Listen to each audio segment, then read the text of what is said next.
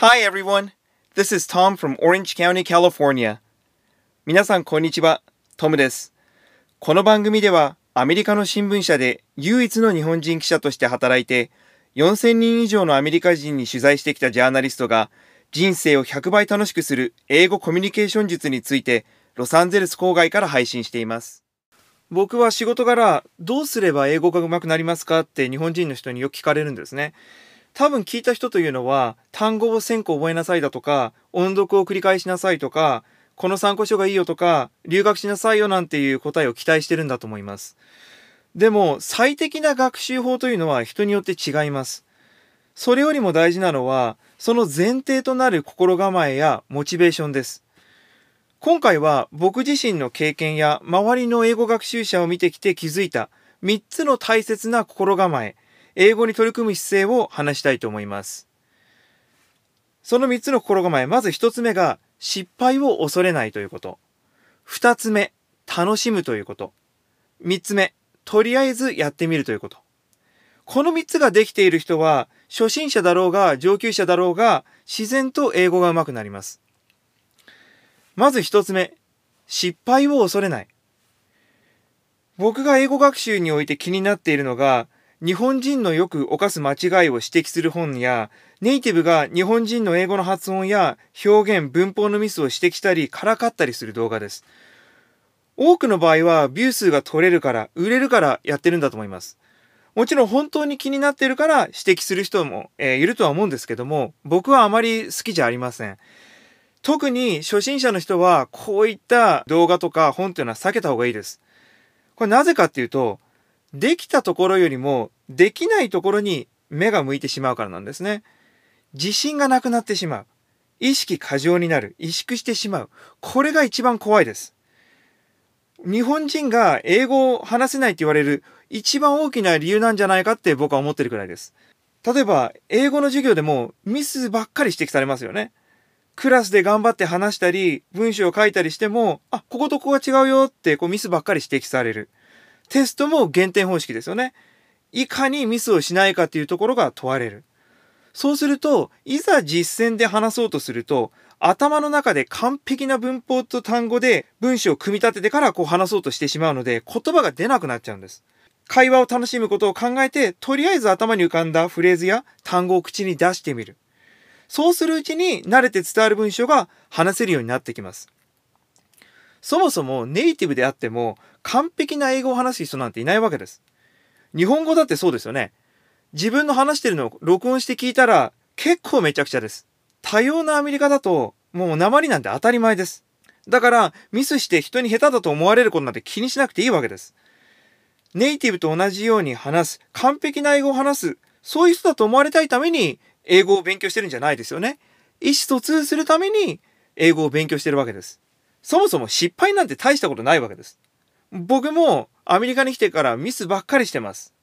例えば人種偏見に基づいたジョークを言ってしまったり、あと日本の大会系のノリで結婚式に出て白い目で見られてしまったり、あとはあの出だしの記者だった頃にある事件で全米の注目の的になってた裁判官のこの独占インタビューをなんとかこぎつけたんですよ。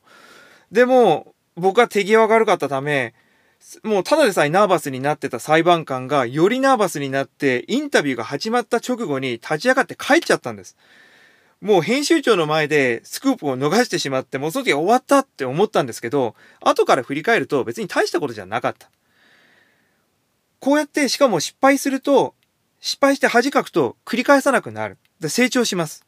だからまずは周りが何と言おうと失敗を恐れないということ。ミスを指摘するような人とは距離を置いて、いいところを褒めてくれる人で周りを固める。もう苦手だと思ったらそこで終わりですから。そして二つ目の心構え。